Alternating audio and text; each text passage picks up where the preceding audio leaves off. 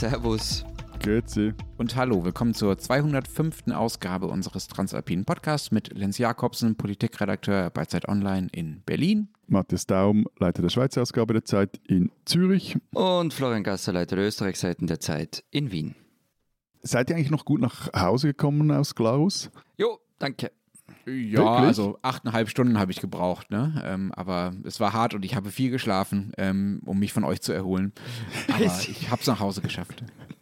Aber, aber die, die SBB wollte dich doch nicht mitnehmen, Florian. Ja, ja, aber meine Güte, sowas passiert halt manchmal beim Zugfahren. Ähm, schlussendlich hat mich ein ÖBB-Zug dann mitgenommen aus Zürich. Das ist das schön. Aber, äh, aber ich hatte dann den Eindruck, ihr hättet schon so ein klein bisschen, oder so ein klein bisschen konnte ich schon euch von der Schweizer Versammlungsdemokratie überzeugen, oder? Sie hat zumindest beeindruckt, das schon. Und das würde ich jetzt auch einfach behaupten, dass es beim Lenz so war. Aber es bleiben schon ein paar Bedenken. Aber darüber werden wir ja noch reden und haben schon viel geredet. Und Genau, also die, die, die volle Ladung Servus, Grüezi, Hallo an der Landsgemeinde Glarus, die gibt es dann zu sehen, nicht nur zu hören, zu sehen diesen Herbst auf Dreisat. Und äh, Grüße hier noch an Roger Brunner, der diesen Film produziert. der sich mit unser Wochenende um die Ohren schlagen hat müssen. ja. Und wenn wir schon Eigenwerbung machen, ähm, nochmal der Hinweis, nächste Woche, Freitag, der 13. Äh, 19.30 Uhr, Haus der Musik in Innsbruck, falls uns wer auf der Bühne sehen will.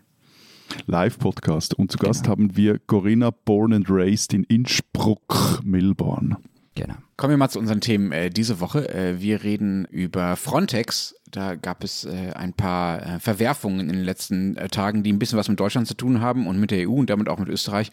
Und die auch insofern was mit der Schweiz zu tun haben, weil äh, die Schweiz gerade eine Frontex-Abstimmung anstehen hat, über die wir reden wollen. Und wir reden über, tada, die Hamburger Schule, nachdem wir letzte Woche ähm, Florian uns äh, Austropop äh, halbwegs versucht hat zu erklären, äh, muss ich diese Woche bei der Hamburger Schule ran und ähm, äh, das verteidigen gegen euch. Wenn äh, Sie uns dazu was schreiben wollen, können Sie das per Mail tun an alpen.zeit.de wie immer oder Sie schicken uns eine Sprachnachricht. Ihr schickt uns eine Sprachnachricht an die Nummer, die in den Shownotes steht. So, und lass uns mal gleich zum ersten Thema kommen. Ohne zu googeln, Matthias Florian, was wisst ihr über Fabrice Leggeri? Franzose, Frontex-Boss hat seine Mitarbeiterinnen und Mitarbeiter gedeckt und ist jetzt mehr oder weniger gefeuert worden.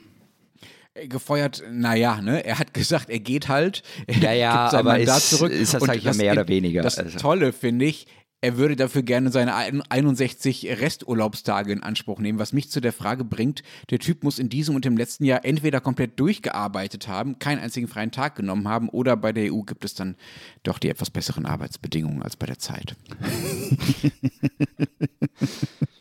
Wobei, also er ist schon ein Armer. Er arbeitet in Warschau, hat eine Frau in Brüssel und die Flüge sind einfach so teuer zwischen diesen beiden Städten.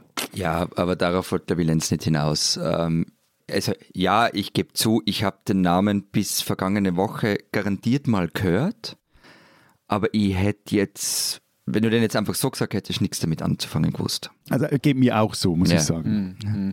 Leggeri ist der, der für die sehr umstrittene und ja, man kann glaube ich sagen, wahrscheinlich illegale Praxis äh, von Frontex steht, sich eher daran zu beteiligen, an den europäischen Außengrenzen äh, Geflüchtete wieder zurückzudrängen. Ne? Das ist das, das, was hinter seinem Rücktritt steht und das ist das, wofür äh, er mit seinem Namen auch steht. Also er hat immer klar gemacht, ähm, äh, dass Frontex darin angeblich nicht verwickelt sei und das stimmt halt nicht. Also Kollegen vom Spiegel und andere haben in den letzten Monaten und Jahren äh, aufgedeckt, dass Frontex jahrelang daran beteiligt war oder zumindest dabei war, wenn vor allem griechische äh, Grenzbeamte die Boote mit Geflüchteten, die dann von, vom türkischen Meer ins griechische Meer überwechseln quasi, also an den Inseln, dass die abgedrängt wurden dort oder dass sie sogar zurückgebracht wurden ins türkische Gewässer. Also dass ihnen, darum geht es ja, dann die Möglichkeit verwehrt wurde, in der EU einen Asylantrag zu stellen, obwohl sie das dürfen in dem Moment, wo sie an der Grenze ankommen.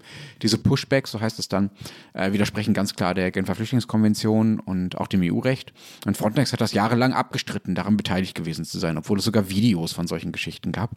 Mm, Aber jetzt ist auch noch rausgekommen, dass die Agentur ähm, die eigenen Archive, also da, wo sie festhält, wie ihre Einsätze so waren, gezielt manipuliert hat, um genau diese Pushbacks massenhaft zu versteuern. Und das ist dann schon etwas, was äh, selbst ähm, Fabrice Leggeri nicht mehr, ähm, nicht mehr ausstehen konnte, weswegen er zurücktreten musste. Ja, das, natürlich war er da äh, letztverantwortlich in dieser Agentur und, und eben auch diese Manipulation der Archive. Aber ich finde, wenn es jetzt um diese Pushbacks und diese Dinge geht, man macht sich halt schon ein bisschen einfach, wenn man das jetzt nur auf ihn schiebt. Also das war ja bis zu einem gewissen Grad schon auch äh, politisch gewollt, vieles, was Frontex gemacht hat. Und Absolut, zwar von der Regierung der EU.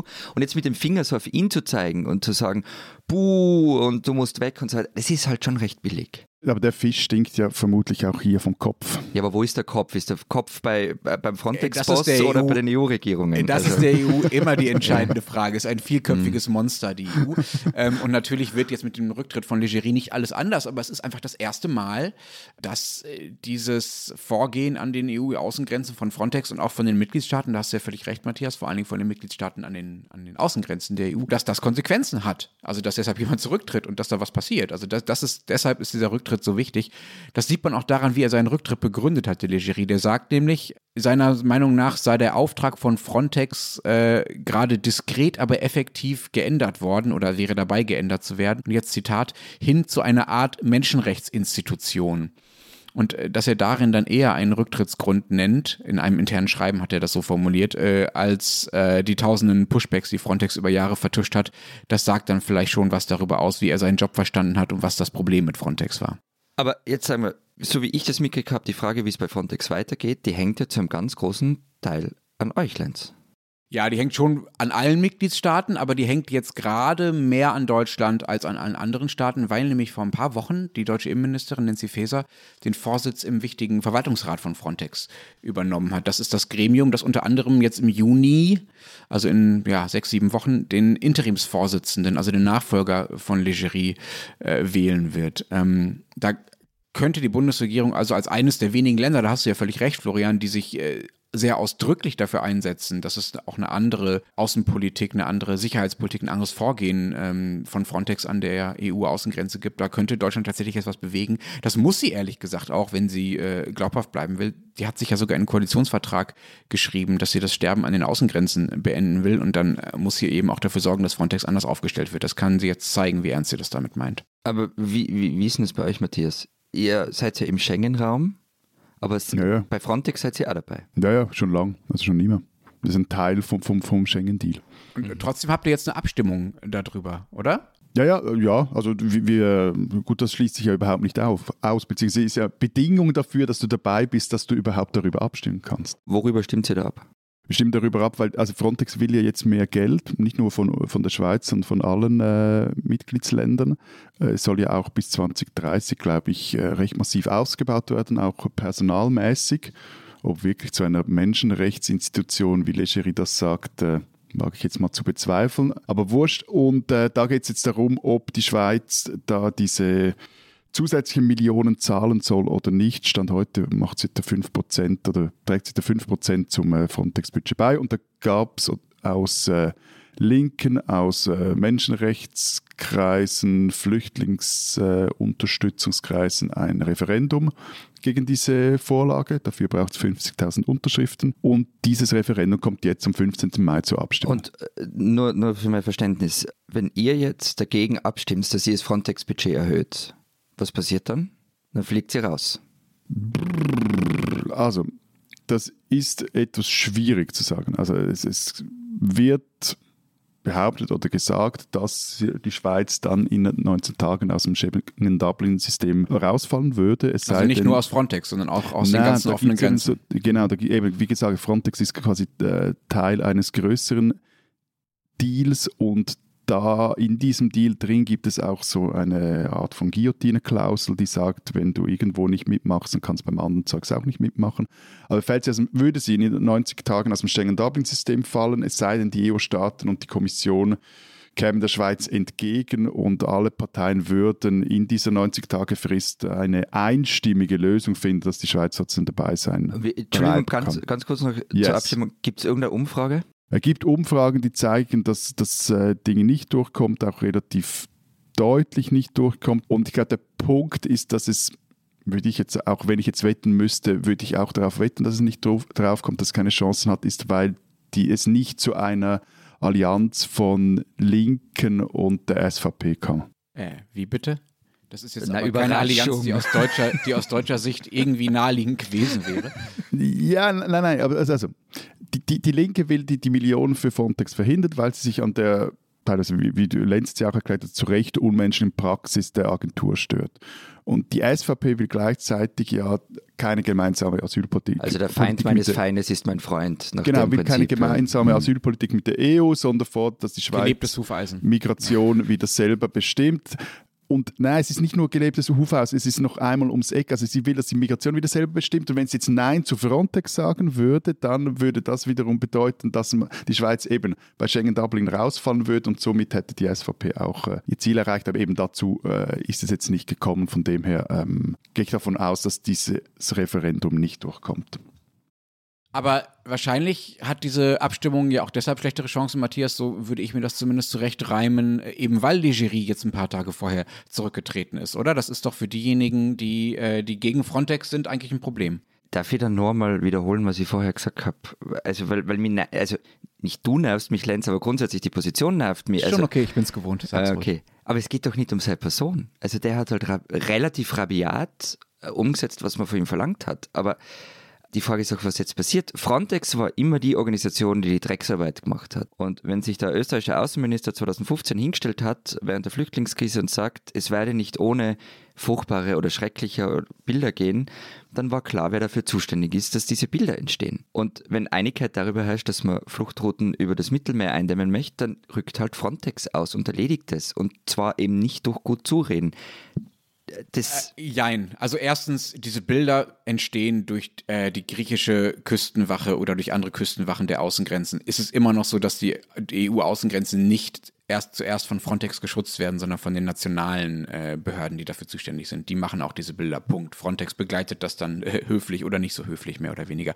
Zweitens stimmt alles, was du sagst. Aber natürlich ist er derjenige, der mit seiner Person dafür steht und der lange diese Praxis von Frontex verteidigt oder verheimlicht hat. Und wenn der geht, dann ist das ein Moment, in dem das erste Mal, seitdem diese ganzen skandalösen Praktiken an die Öffentlichkeit gekommen sind und deshalb diese Debatte losgegangen ist, an dem das erste Mal ein bisschen was in Bewegung gekommen ist und die Möglichkeit besteht, dass sich Frontex etwas verändert, et etwas umsteuert, vielleicht etwas mehr auch auf den menschenrechtlichen Aspekt eingeht, den sie ja auch im Auftrag haben. Ich kann mir vorstellen, dass das dann einige Schweizerinnen und Schweizer, die überlegen, wie sie abstimmen, dazu bringt zu sagen, na, vielleicht wird der Frontex jetzt ein bisschen weniger schlimm, gebe ich denen nochmal eine Chance. Aber wie ist das bei euch? Ich stelle jetzt mal eine Gegenfrage, bevor ich die Frage beantworte. Wie sehr bewegt denn dieses Frontex-Thema bei euch? Mein Eindruck ist hier in der Schweiz, es ist ein Riesenthema in gewissen linken bis sehr linken Kreisen, aber außerhalb, na, nicht wirklich. Schwierig. Kommt immer äh, auf die Themenlage an. Also Frontex ist schon so ein Synonym als Wort eben für die Brutalität des EU-Außengrenzschutzes. Also das schon, es ist so das Buzzword. Ich bin mir aber eben, wie gesagt, ich wusste nicht mal, wer der Boss dieser Agentur ist. Also in Deutschland hängt es stark davon ab, was du mit, was du unter links verstehst. Also wenn du unsere Bundesregierung als links verstehst, dann hast du recht die hat sich einen Koalitionsvertrag geschrieben, dass sie äh, Frontex umbauen will. Ne? Ich habe hab das ja zitiert vorhin mit dem, dass das Sterben an den EU-Außengrenzen äh, beenden. Da kann man sagen, das ist nur äh, sprachliches Bohai und in der Praxis ändert sich dann nichts. Aber ich würde schon sagen, dass es in Deutschland einen relativ weitgehenden Konsens darüber gibt, dass Pushbacks nicht in Ordnung sind. Darum geht es ja dann ganz konkret. Äh, und dass man irgendwie dafür sorgen muss, dass das nicht mehr passiert und dafür auch Frontex in die Verantwortung nehmen will. Es gibt bei uns sicherlich keinen Konsens, ähm, zumindest jenseits von äh, eher dann auch für deutsche Verhältnisse linksradikalen Kreisen, äh, Frontex komplett abzuschaffen. Ähm, aber es gibt einen Konsens, das Mandat, äh, sagen wir mal, anders auszuüben. Ähm, also, dass Frontex das anders wahrnehmen soll. Ja, aber den, den Konsens gibt es noch nicht lange. Naja, den gibt es, seit es die Probleme mit Frontex in größerem Maßstabe gibt. Also, sagen wir mal, seit zwei, drei Jahren ungefähr. Hm äh, würde ich sagen. Also seitdem Frontex in die Öffentlichkeit gerückt ist. Frontex war ja früher extrem klein. Äh, die sind ja in den letzten Jahren, du hast die Pläne bis 2030 schon erwähnt, Matthias, die sind auch in den letzten Jahren einfach massiv ausgebaut worden. Ja? Also da gibt es, die haben sich schon vervielfacht quasi. Die waren wirklich eine Zeit lang eigentlich nur dazu da, so ein bisschen nebenher zu laufen, äh, wenn die äh, nationalen Grenztruppen ein bisschen was machen und dass sie selber auch an Einsätzen stärker beteiligt sind. Das ist erst in den letzten Jahren dazugekommen und auch deshalb ist erst das Problem überhaupt so groß geworden, was Frontex eigentlich tut und was sie nicht tun sollen. Und ich würde schon damit rechnen, habe ich ja vorhin schon gesagt, dass die deutsche Politik jetzt versuchen wird, ein bisschen was an Frontex zu verändern. Aber es kann natürlich sein, Florian, das hattest du ja schon beschrieben, dass sie damit einfach scheitern. Ne? Also, dass einfach die anderen EU-Mitgliedstaaten sagen so, nö, Frontex soll bitte genauso weitermachen wie bisher und sich auch nicht daran einmischen, wie nationale Regierungen da die Leute zurückdrängen und dass es da nicht zu einer großen Umstellung der Praxis kommen wird.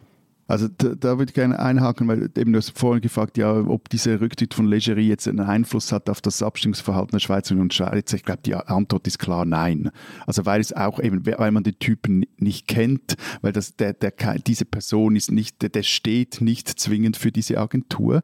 Aber was ist, und das, das finde ich interessant, dass halt gerade in, sagen wir jetzt so Mitte-Links-Kreisen oder auch auch seitens gewisser Flüchtlingsorganisationen gesagt wird, es sei gescheiter, bei Frontex dabei zu bleiben, weil, und vor allem auch bei Schengen Dublin, weil man eben ein gemeinsames Asylsystem will und so auch das System, auch das System Frontex von innen her äh, verändern könne. Und das ist der Grund, warum es die Koalition nicht gibt. Genau, aber, aber mhm. die Frage ist ja dann eher, also das ist so ein, ein des, eines der Argumente, da wäre so auch meine Frage eben, wie, wie sehr äh, also schätzt ihr das ein, dass das wirklich passiert? Weil man könnte ja auch sagen, gut, man hat es seit Jahren probiert und, und nie geschafft. Ich bin sehr, sehr skeptisch, aber ähm, Lenz scheint mir da sehr optimistisch zu sein, was mich wundert. Ähm, Nein, ich bin da überhaupt hm. nicht optimistisch. Ich okay. bin da jetzt gerade optimistischer als äh, zu jedem anderen Moment der letzten zwei Jahre, weil es gerade das erste Mal überhaupt irgendein Signal in eine andere Richtung gibt durch diesen Rücktritt und die Möglichkeit einer,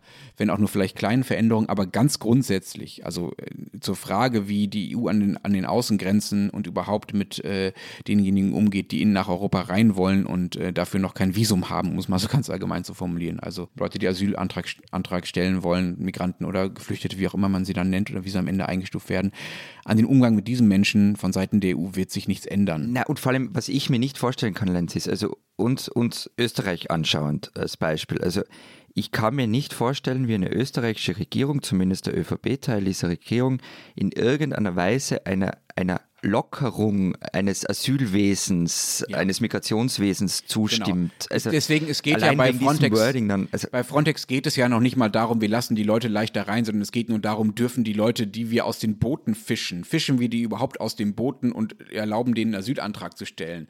Also das ist ja ein völlig andere Level, als gibt es legale Einreisewege ja. in die EU und über, über solche Geschichten.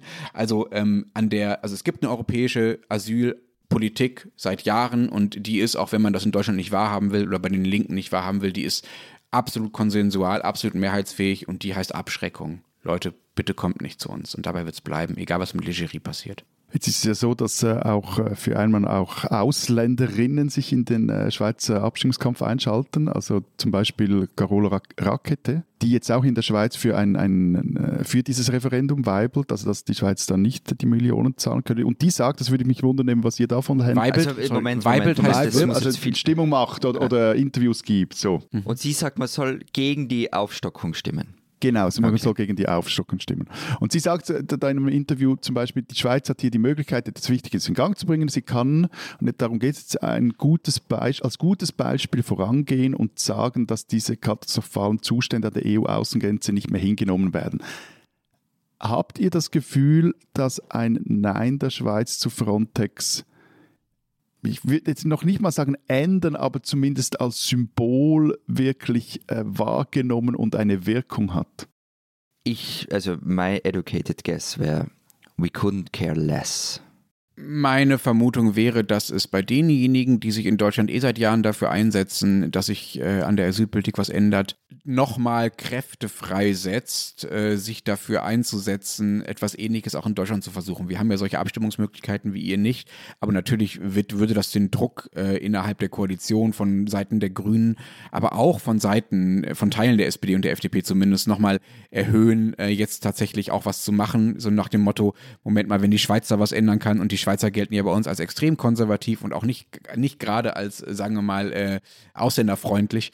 Wenn da selbst in der Schweiz da was geht, dann würde bei, muss doch bei uns auch noch mehr gehen. Das wäre, glaube ich, das, was passieren würde. Aber ob daraus am Ende dann sich irgendetwas ändern würde, was tatsächlich auf dem Meer zwischen der Türkei und Griechenland passiert, hm, wäre ich auch skeptisch. Diesen Österreicher sollten Sie kennen. Das mit dem Fußball ist ja so eine Sache bei mir. Das hat sich mittlerweile, glaube ich, schon etwas rumgesprochen. Mir fehlen da die großen Emotionen dazu. Ich fühle mich dem Ganzen eher weniger verbunden. Aber dann gibt es manchmal so einzelne Typen, die mich dann schon sehr faszinieren. Ivica Osim war einer davon. Osim, geboren 1941 in Sarajevo, war in seiner Heimat Bosnien und in Österreich eine Legende. Er trainierte die jugoslawische Nationalmannschaft und sollte mit ihr 1992 an der Europameisterschaft teilnehmen. aber dann begann der Krieg. Die Mannschaft wurde vom Turnier ausgeschlossen und für Osim zerbrach eine Welt. Seine Heimat, seine Geburtsstadt Sarajevo wurde belagert und zerstört. Als Nationaltrainer trat er zurück und folgte seiner Familie nach Österreich.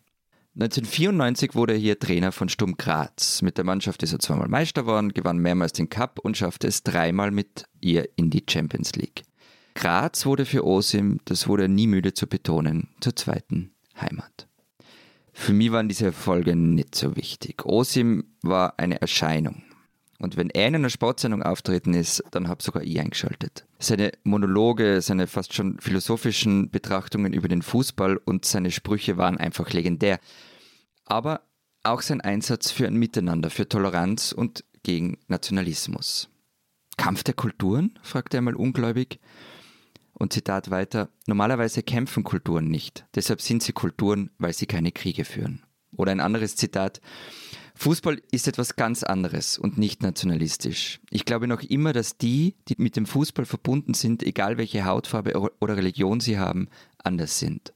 Ich glaube, dass Fußball für sich selbst eine kleine Religion ist. Ivica Osim war einer der wenigen, der auch mir klar machen konnte, wozu Fußball fähig ist und wie sehr er in seiner besten Form verbinden kann. Und deshalb hat er nicht nur mich, sondern viele Menschen, und zwar nicht nur Fußballfans, berührt. Ivica Osim ist am 1. Mai im Alter von 80 Jahren gestorben. Man wird ihn noch lange kennen. Du, äh, apropos Fußball, Österreich und so, ihr habt doch jetzt einen neuen Teamchef. Soll Lenz was dazu sagen? Äh, Ralf Rangnick äh, ist äh, mit Absicht nicht in dieser Rubrik einen Deutschen, den man kennen sollte, aufgetaucht, aber dazu äh, vielleicht äh, nach der ersten Niederlagenserie dann mehr. Ja, aber schon wieder ein Ausländer, Florian, ne? Ich muss jetzt gerade das von Lenz verarbeiten, was er gesagt hat.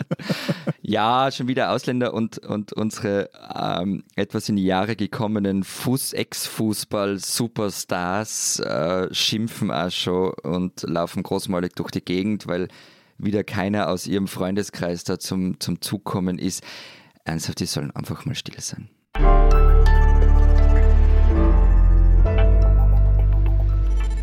Unser zweites Thema. Ich bin ein bisschen nervös. Wir reden über die Hamburger Schule. Äh, ich Singt möchte. Sing, sing was vor, Singt? Nein, äh, das Gute ist, dass die Hamburger Schule auch nicht singen konnte. Aber nein, ich werde nicht singen. ähm, sie konnte erst in den späteren Jahren singen. Äh, äh, kleine Vorbemerkung, um mich vor den, äh, vor den meisten äh, Mails gleich sofort abzuschirmen. Ähm, Okay. Oh, Hamburger oh. Schule, Oh, oh. Hamburger Schule ist für mich äh, 60% Tokotronic, 30% Sterne, 10% goldene Zitronen und Lassie Singers und sowas. Viele Dinge kenne ich auch nicht und ähm, bitte kommt mir nicht mit Blumenfeld. Ich, wir können, also nee, wirklich nicht. Das habe ich, habe ich nie wirklich, habe ich nie wirklich ertragen können, was Blumenfeld da so getan hat. Oh, also, äh, du hast jetzt innerhalb von fünf Minuten dir so viel Ärger einkandelt. Also nicht mit mir, mir ist es ja wurscht. mit Rangnick-Fans und mit Blum Blumenfeld-Fans. Siehst. Ja, äh, damit muss ich leben. Also liebe Blumenfeld-Fans, ich liebe euch, aber mit eurer Band, äh, nein, leider nichts für mich. Ralf Rangnick singt Blumfeld. Ähm, ich weiß jetzt nicht, also eigentlich eben, unser Eis sollte das ja gut finden.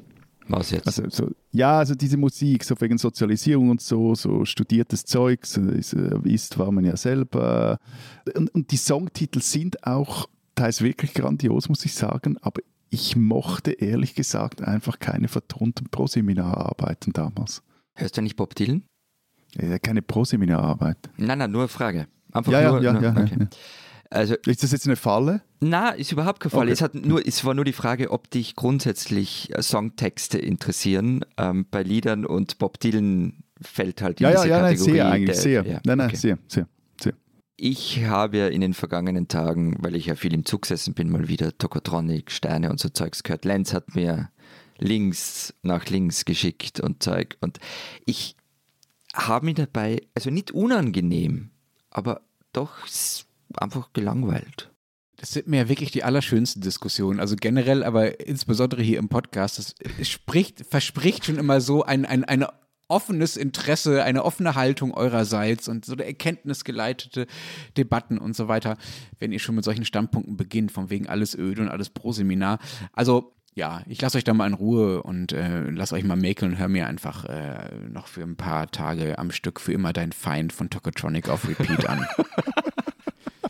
Von Lunda, die du damals Okay, trugst, nein, bin ich erst jetzt ich, bereit. Ich hab, apropos Erkenntnis geleitet. Ich habe ja ähm, für diese Folge ausnahmsweise mal wieder recherchiert. Also ich habe eine E-Mail geschrieben. Und zwar an Hans Platzgummer. Ähm, den hatte ich schon mal erwähnt. Der war ja Mitglied bei den Goldenen Zitronen und hat das Tokotronic-Album Es ist egal, aber produziert. Da ist ja dieses Feindeslied drauf. Also der war Teil der Hamburger Schule. Und er hat mir geschrieben über die Hamburger Schule, Zitat, mir kommt vor, dass das rein musikalisch ja nichts wirklich Neues war, sondern eher eine deutsche Variante angloamerikanischer Indie-Musik. Der Dilettantismus wurde auf erfrischende Weise gehuldigt. Wichtiger waren, denke ich, die Texte und dieser neue Umgang mit dem Deutschen als Singsprache. So. Und das heißt jetzt für mich aber als Hörer, wenn ich die Musik mag, also eben angloamerikanische Indie-Musik, und die Texte nicht brauche, zumindest nicht diese Texte, dann kann ich halt gleich das echte Zeugs hören und brauche nicht diese Typen aus Hamburg. Das echte Zeugs. Also so sprechen wirklich nur verhärmte Musikreaktionäre und äh, dieses, äh, die sind nicht von hier, die kommen aus Hamburg Argument, das äh, kommt mir, ähm, oder die kommen aus dem Ausland Argument, das kommt mir von euch Österreichern leider auch ähm, schon sehr bekannt vor. Ja gut, aber eben die Ösis mögen keine fremden Fötzel, weder auf der Trainerbank noch auf der Bühne. Aber so, so teilweise hat er schon recht, der Florian. Wieso? Ja, also, also teilweise war es dann halt schon einfach anders in schlecht. Na, aber ich, ich möchte nur was klarstellen schnell. Also, dass ich Musikreaktionär und Österreicher bin, das habe ich jetzt ehrlicherweise als bekannt vorausgesetzt bei dir, Lenz. Also. Es überrascht Lenz und mich aber doch immer wieder, wenn du dass jeweils so ein Leuchten in den Augen kriegst, weil jemand in einem Gespräch, wie kürzlich passiert, den Namen Pink Floyd erwähnt. Ich, ich verstehe ja nicht ganz, wie ich zum Pink Floyd-Mann geworden bin in dem Podcast. Ich kenne mich da nämlich gar nicht so gut aus, aber soll mir recht sein. Na, aber zurück zur Hamburger Schule die hat mich halt, also eben in den 90ern, ich irgendwie Jugendlicher versucht da mit Ach und Krach irgendwie langsam erwachsen zu werden und mich hat die halt überhaupt nicht abgeholt in meinem Lebensgefühl. Also es war weder richtig sentimental noch aggressiv und das waren halt irgendwie so diese zwei Stimmungslagen, zwischen denen Mann oder zumindest ich als Jugendlicher so hin und her changiert bin. Also irgendwo zwischen Elliott Smith und Fear Factory und natürlich Altherrenrock, eh klar. Und, und ja, es war auch deutschsprachige Musik dabei. Also die Ärzte Schrei nach Liebe ist damals herausgekommen, das habe ich inbrünstig mitgekrölt. Aber eben diese haben, ich weiß nicht, es hat mich einfach also, nicht abgeholt. Also, dass die Hamburger Schule nicht aggressiv gewesen sei und nicht sentimental, das äh, ist ja, ein Märchen, so das ich hiermit ja nicht so richtig. Also, wer noch nie aus vollem Herzen, ich weiß nicht, warum ich euch so hasse, Fahrradfahrer dieser Stadt gegrölt hat, der hat die Hamburger Schule eh nie geliebt. ähm, oder gehen die Leute auf der Straße eigentlich absichtlich so langsam? Das sind sehr punkige, sehr, sehr aggressive Lieder. Ähm, und zum anderen ähm, hast du insofern recht, ähm, würde aber da gerne deine Kritik in Lob umdrehen, dass ich die Hamburger Schule gerade deshalb so toll fand, weil sie eben auch die Stimmung dazwischen, also zwischen aggressiv und sentimental, hast du jetzt gesagt, ja, nicht bedienen konnte, aber überhaupt erst schaffen konnte. Ne? Dass es eben nicht nur um, um Liebe und Tod ging, sondern auch um, um Alltag, ja, um Fußgängerzonen und Kaktusgärten und äh, Geschwister, die Postkarten schicken und den Rotary Club und ja, ehrlich gesagt, auch um Politik, sorry. Na, ist ja nicht schlimm, wenn es um Politik geht, das passt ja. Und ich verstehe das alles total, was du sagst. Und es ist ja richtig so. Und vielleicht ist das so. Es ist am Ende eben nicht nur deutschsprachige Musik, sondern sehr, sehr deutsche Musik. Und das meine ich gar nicht als Vorwurf.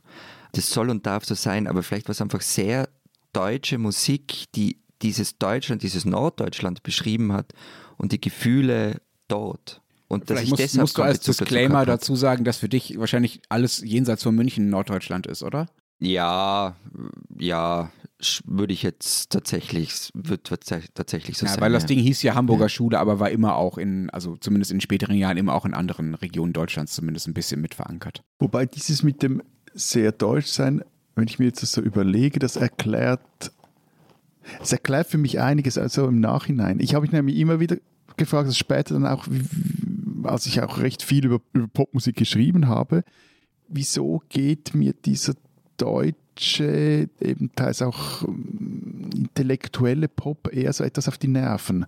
Und wieso werde ich mit, mit Tokotronic und Co. Nicht, nicht richtig warm? Und vielleicht liegt es wirklich daran, dass sie auch so deutsch klingen. Und jetzt nicht von der Musik her, sondern von der Sprache. Also diese, genau. Sp diese Sprache ist so ein per perfektes Hochdeutsch. Also eigentlich schon so ein Bühnendeutsch. Und vielleicht weckt das auch bei mir jetzt, vielleicht auch bei dir, Florian, auch so eine gewisse Abwehrhaltung, vielleicht auch einen Minderwertigkeitskomplex, weil wir halt nicht so sprechen können und es uns dann aber doch recht nah ist. Weil mit anderen Bands, also zum Beispiel mit jetzt, gut, ist auch älter, mit Tonsteine Scherben hatte ich das Problem nicht. Für die bin ich aber einfach zu jung. Äh, man, Rio Reiser äh, möge in Ja, man Frieden kann ja ruhen, auch, ist also wirklich toll. du, ja, aber du musst ja wissen, dass man auch alte Musik hören kann. das stimmt, also aber Tonsteine Scherben haben natürlich auch, die waren richtig Zeitgeist. Ähm, und, aber vielleicht lag es auch an deren Haltung, Matthias. Macht kaputt, was euch kaputt macht. Warum du mit denen richtig was anfangen hast können. Also du meinst, diese Haltung liegt mir einfach näher. Ja. Das könnte durchaus sein, das will ich jetzt da nicht in Abrede stellen.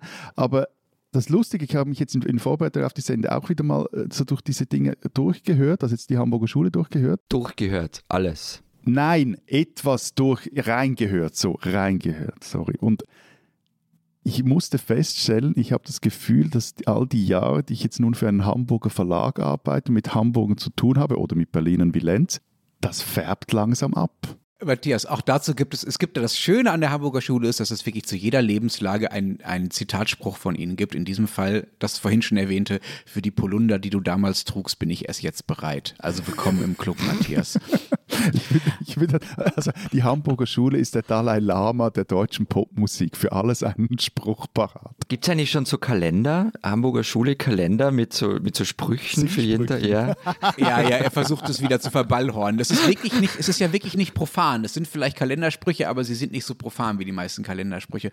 Was ich auch noch nicht so ganz verstanden habe, viel von dem, was ich vorhin genannt habe, also Fußgängerzonen und Geschwister und also, da- das sind ja Dinge, so unterschiedlich sind unsere Lebenswelten ja nun auch nicht, ja. Also Deutschland und die Schweiz und Österreich sind ja Länder, die sich in ihrer, in ihrem, in ihren konkreten Alltagserfahrungen ja schon näher sind als die meisten anderen Länder. Und ich habe noch nicht so ganz verstanden, warum ihr euch da quasi dem englischen Original, so hast du es zumindest beschrieben, äh, Florian, da dann oft näher fühlt, obwohl das, was die beschreiben, ja eigentlich viel weiter weg ist von eurer Lebenswelt als äh, das, was äh, deutsche Bands so beschreiben. Also zum Beispiel lies mal was vor, was, was die Lassie Singers gesungen haben in ihrem äh, Lied Hamburg. Äh, übrigens eine der wenigen, auch äh, das gehört zur Wahrheit dazu, der wenigen weiblichen Bands der Hamburger Schule. Die singen da zum Beispiel Urzeitfunde im Werratal, Kamener Kreuz links vorbei, im Radio läuft HR3, Frankenhöhe, Schnitzelalarm, Superplus und dann nichts wie rauf nach Hamburg. Das ist doch extrem anschaulich und auch nicht weiter weg von euch als das, was Against the Machine oder wer auch immer gesungen haben. Also,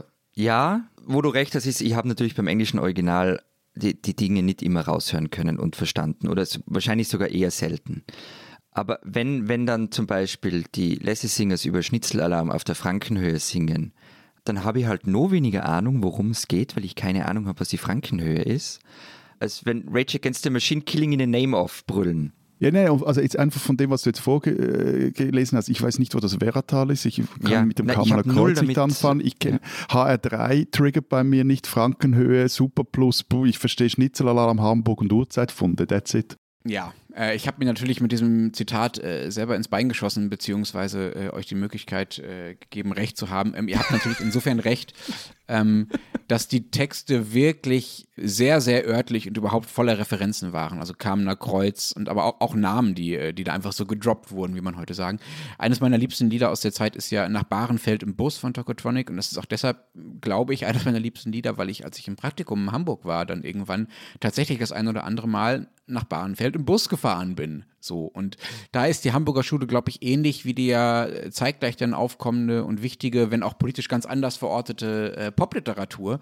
Die hat ja da ganz ähnlich gearbeitet, dass äh, die Nähe zum Hörer oder halt zum Leser in dem Fall hergestellt wird, indem man die Welt einfach sehr genau beschreibt, in der diese Leute leben oder in der man selber lebt oder in der der Erzähler lebt ähm, und hofft, dass das etwas zum Klingen bringt äh, beim Publikum. Bis hin, bis hin zu den Jackenmarken, ne? also die Burberry-Jacke, mit der der Erzähler bei Christian Krachts Faserland dann in Sylt äh, äh, da äh, am, bei Gosch äh, steht. Ähm, und die Namen der Kneipen werden genannt und auch die verehrten Idole. Tokotronic haben ja mal ein Lied gehabt, wo sie darüber singen, ich habe geträumt, ich war Pizza essen mit Mark E. Smith. Um das wertzuschätzen, muss man halt wissen, wer Mark E. Smith ist. Ne? Wisst ihr, wer Mark E. Smith ist? Sänger von The Fall, also äh, so einer äh, britischen Punkband. Ich hätte jetzt auf dich gesetzt, Matthias, dass du Ja, das aber weißt. Fall, Fall ist, ja- das ist so, so äh, New Wave, Ja, das ist New schon Wave, gut. Ja, ja, das genau. ist schon gut. So. Und sowas schließt natürlich Leute ein, die, die sich darüber freuen, boah, der singt über meine Orte und äh, meine Erfahrungen und über meine Helden. Aber es schließt natürlich auch unglaublich viele Leute aus. Und ich glaube, das ist das, was du am Anfang auch meintest, Matthias, von wegen, ja, du müsstest das halt eigentlich mögen. Das Ganze ist natürlich krasse Abiturientenmusik und auch ehrlich gesagt Männermusik in den meisten ja, Fällen. Nie, nichts gegen Männermusik, also aber da, äh, dass wir damit Probleme hätten, das müsste doch klar sein. Also keine Probleme hätten. Wisst ihr, was es liegt? Für den Innsbrucker und für mich war die Hamburger Schule vielleicht einfach nicht weit genug entfernt, als dass sie als popmusikalischer Sehnsuchtsort funktioniert hätte. Also bei mir war das zum Beispiel so, ich habe viel französischen Rap gehört, auch deutschen Rap. Und von beim französischen Rap, da hatte das so eine, das, das waren ja da, die, die haben ja über Zeugs gerappt, das hatte sehr wenig eigentlich mit meiner Lebensrealität zu tun, aber es, es hatte so dieses exotische Ding drin oder auch so dies, diese Sehnsucht nach irgendwelchen komischen Dingen, kann es jetzt eine seltsame Sehnsucht nennen, aber wurscht. Und gleichzeitig aber, und da ist das der Punkt, die Hamburger Schule war mir auch nicht nahe genug. Also ich eben, ich kenne diese Orte, über die sie singen, nicht, aber sie sind mir jetzt auch nicht, sind jetzt auch nicht solche Orte, dass ich jetzt unbedingt finde, ich muss jetzt mal im Bus nach Bahrenfeld fahren. Wobei ich das nee, Gefühl dann eher das nicht.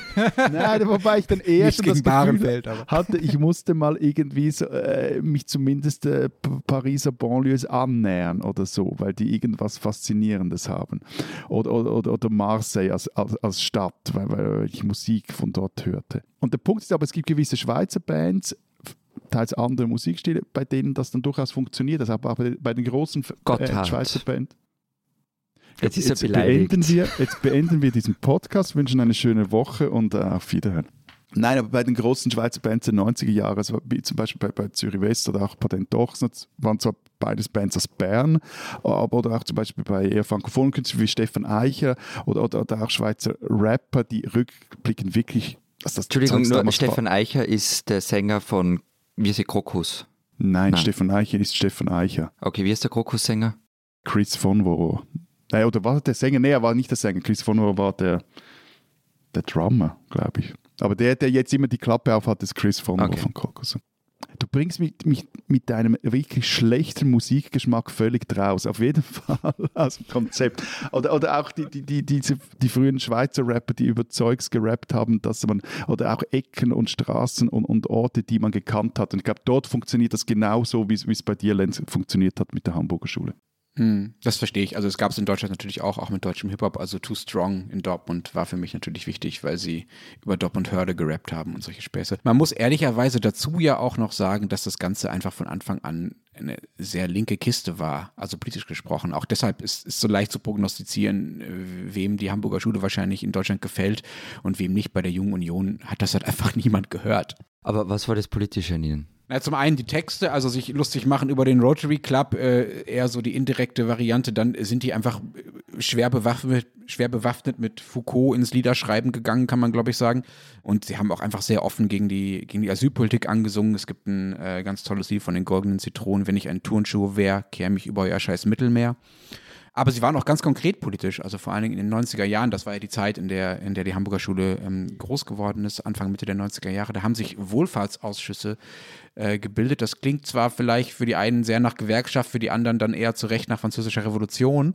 Ähm, das waren aber in der Praxis so, äh, ja, lockere Bündnisse von äh, lokalen Künstlern äh, und Theoretikern, Wissenschaftlern, ähm, Musikern, die sich in Reaktion auf die damaligen Angriffe auf Asylbewerberunterkünfte und die verschärfte Asylpolitik in Deutschland äh, gegründet haben. Anlass war, äh, so äh, haben das die Gründer damals gesagt, ich zitiere, dass eine große Koalition aus Parlament, Neonazi-Terror, Normalbürgern, Polizei und Medien in einem zynischen Zusammenspiel gemeinsam mit der Lösung der Asyl Asylantenfrage beschäftigt war.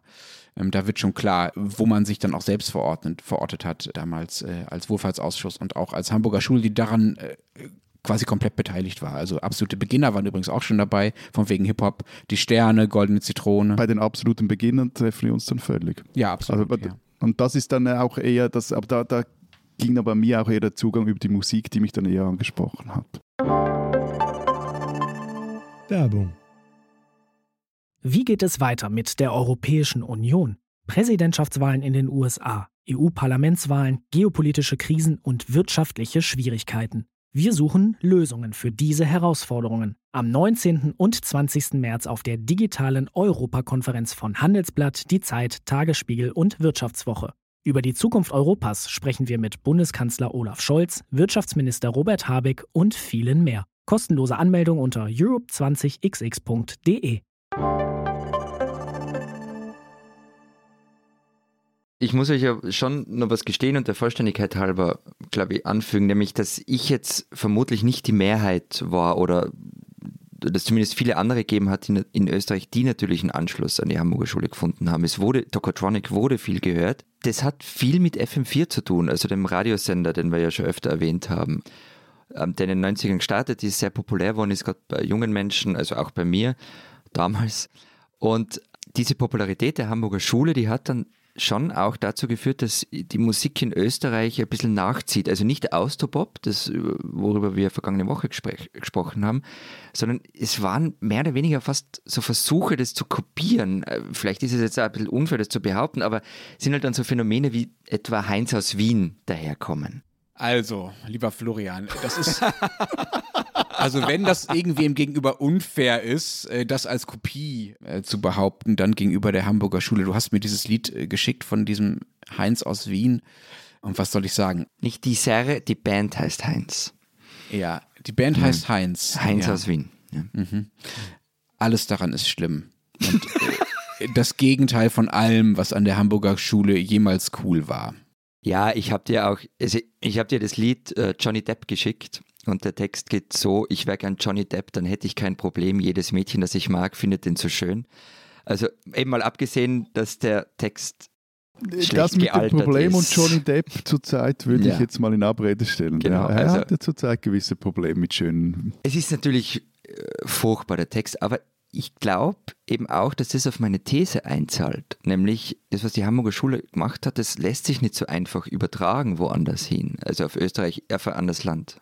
Aber Florian, mich würde jetzt trotzdem mal noch Wunder nehmen, wieso Lenz eigentlich so, also wieso ihm das so nahe geht. Er soll jetzt mal Genau, also die Bühne gehört dir Lenz Schwelge ja. in Erinnerungen.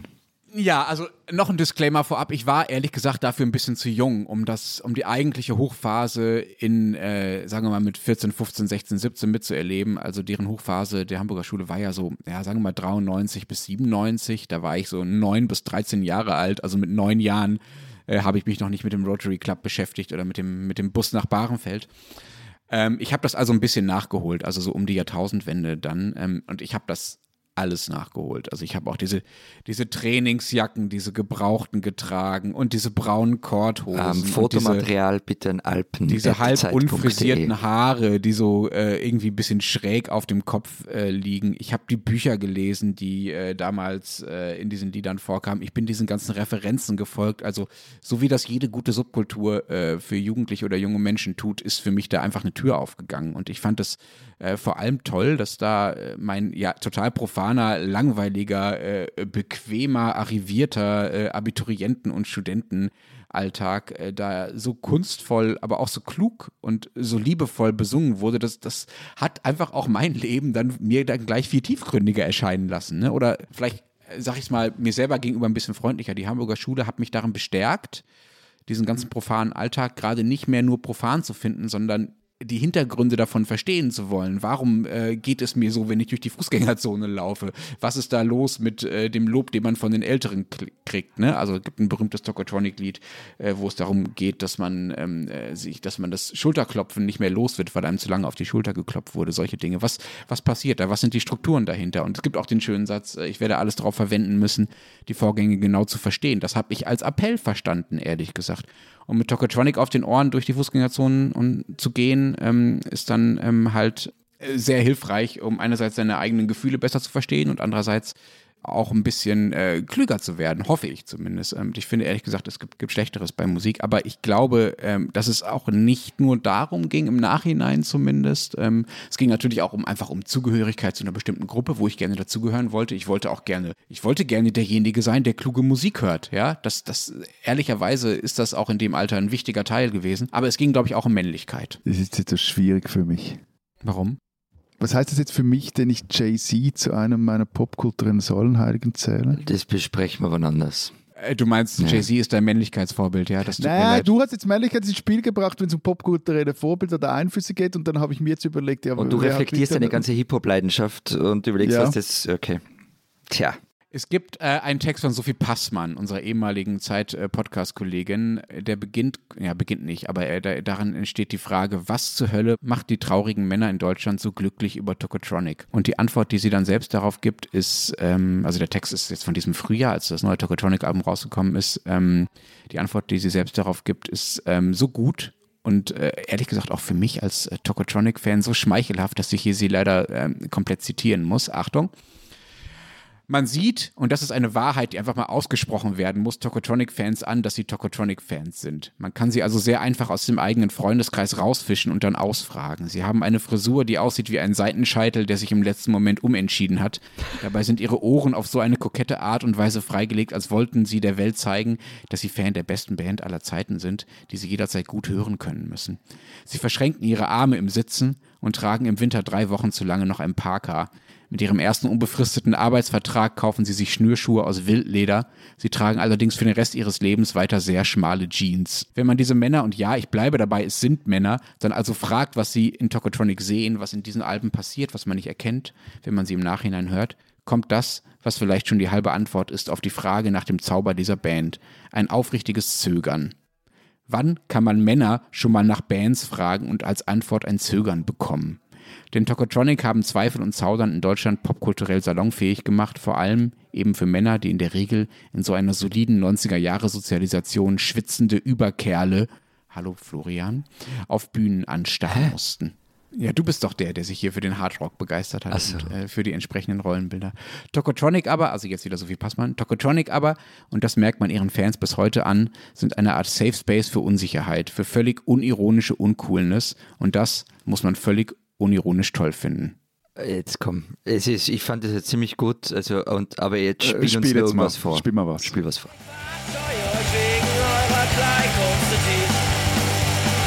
Es gibt eine Herzlichkeit jenseits von Jonglieren. Das ist doch wirklich gar nicht allzu schwierig zu kapieren.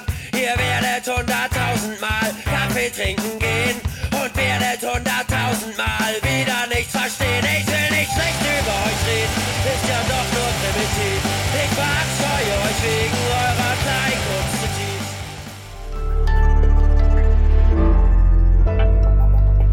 spinnen, die Schweizer.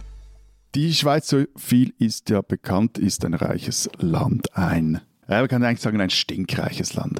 So ist es auch alles, also auch nichts als Recht, dass sie ihren Anteil daran leistet, die Flüchtlinge aus der Ukraine aufzunehmen, zu beherbergen und ihnen ein möglichst angenehmes Ankommen in ihrer temporären neuen Heimat zu ermöglichen. Umso irritierender sind aber jetzt diese Bilder, die man ja fast eigentlich Woche für Woche aus Zürich oder auch anderen Schweizer Städten sieht. Da stehen nämlich ukrainische Flüchtlinge Schlange, um nicht nur um sich mit äh, gespendeten Kleidern, Haushaltsartikeln oder Babykram einzudecken, nein, sondern es, um Essen zu erhalten. Essen. Also der Schweizer Staat, so scheint es, ist nicht in der Lage oder nicht willens, den bis jetzt 44.000 Geflüchteten genügend Geld zu zahlen oder ihnen Gutscheine abzugeben, damit sie sich selber in der Migro, im Coop, im Denner, im Aldi oder im Lidl selber genügend zu essen kaufen können.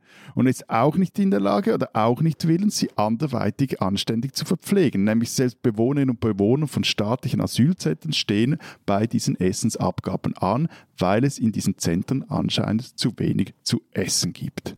In der stinkreichen Schweiz ist es also am Privaten, die Kofferräume ihrer Autos mit Essen vollzupacken oder die Cumuluspunkte der Migro oder die, die Bonuspunkte oder wie die heißen bei, bei Coop zu spenden und damit sich andere damit ein Essen kaufen können und diese vollen Kofferräume, die werden sie, werden sie dann bei Privatbetrieben Abgabestellen abliefern, also das, was da drin ist, damit die vor dem Krieg in der Ukraine geflüchteten Menschen sich dort mit dem Nötigsten eindecken können. Liebe städtische, liebe kantonale Asyldirektorinnen und Direktoren, liebe Asylministerin Keller-Sutter, liebe Asylchefin Schraner-Burger, das ist, ich kann es nicht anders sagen, das ist eine Schande für ein stinkreiches Land wie die Schweiz.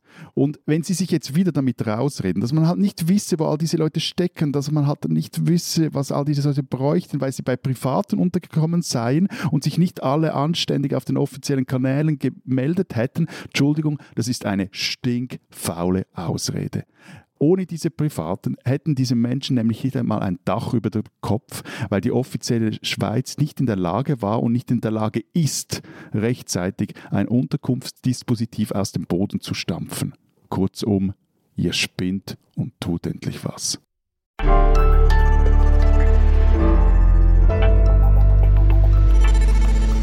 Das war's diese Woche mit unserem Transalpinen Podcast. Was steht in der Zeit Schweiz, äh, Zeit Österreich äh, drin diese Woche?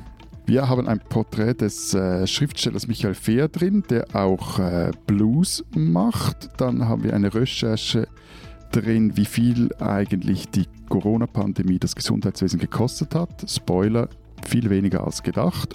Und wir haben ein Alpenporträt, oder? Aber das soll der Herr Tourismusdirektor Gasser vorstellen. Äh, äh, will, der Tourismusdirektor Gasser will keine fremden Fötzel vorstellen.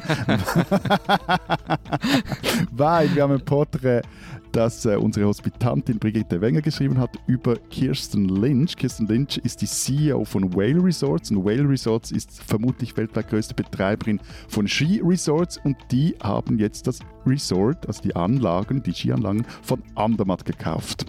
Und wir haben sie gefragt, was sie damit anstellen will. Und bei uns gibt es eine Geschichte von Gerald Gossmann. Das ist der einzige Mensch, der so über Fußball schreibt, dass ich es gern lese. Na, der einzige ist übertrieben, aber einer der wenigen. Und er hat einen völlig anderen Zugang zum österreichischen, zum neuen österreichischen Nationaltrainer. Der findet nämlich, das ist eine super Entscheidung. Mal schauen, was Lenz dann dazu sagt.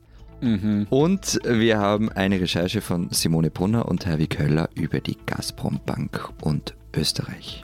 Und wenn Sie wissen wollen, wenn ihr wissen wollt, was in Deutschland los ist, den Rest der gedruckten Zeit oder Zeit online lesen. Wir hören uns äh, nächste Woche nochmal wieder, bevor wir dann aufbrechen nach Innsbruck. Nächste Woche also nochmal. Bis dahin sagen wir. Wir denken. Adieu. Und tschüss.